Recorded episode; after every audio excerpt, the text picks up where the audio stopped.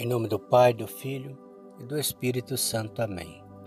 Vinde, Espírito Santo, enchei os corações dos vossos fiéis e acendei neles o fogo do vosso amor.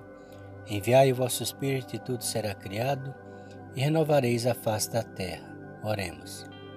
Ó Deus que instruís os corações dos vossos fiéis com a luz do Espírito Santo, fazei que apreciemos retamente todas as coisas, segundo o mesmo Espírito e gozemos sempre da sua consolação.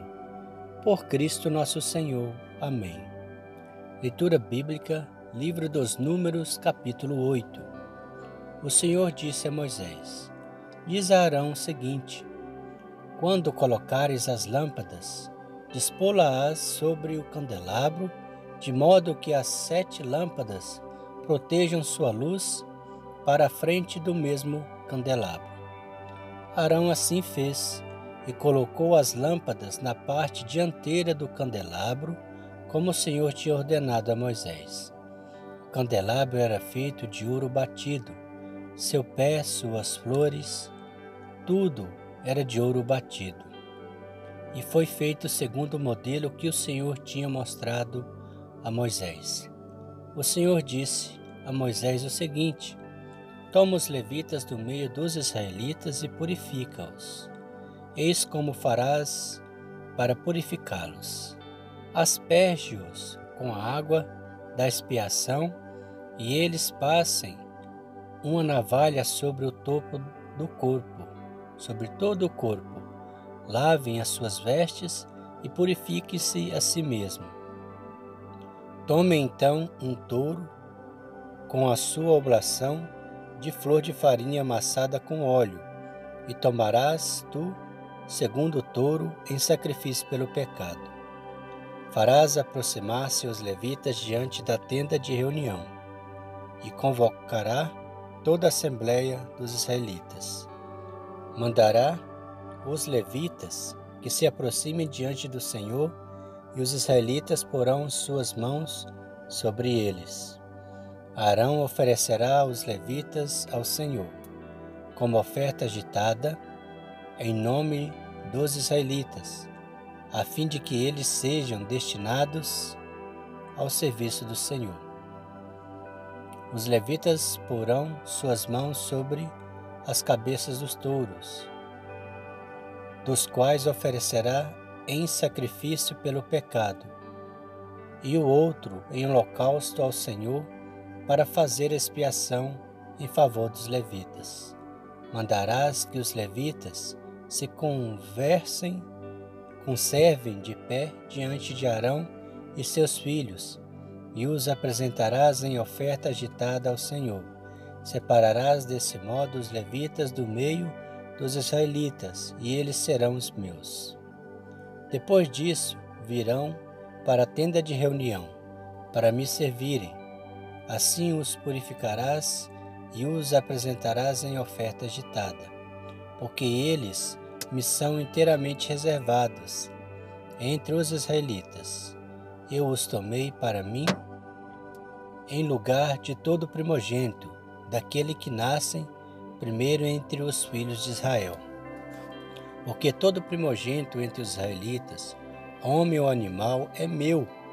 Eu os consagrei a mim no dia em que feri os primogênitos do Egito.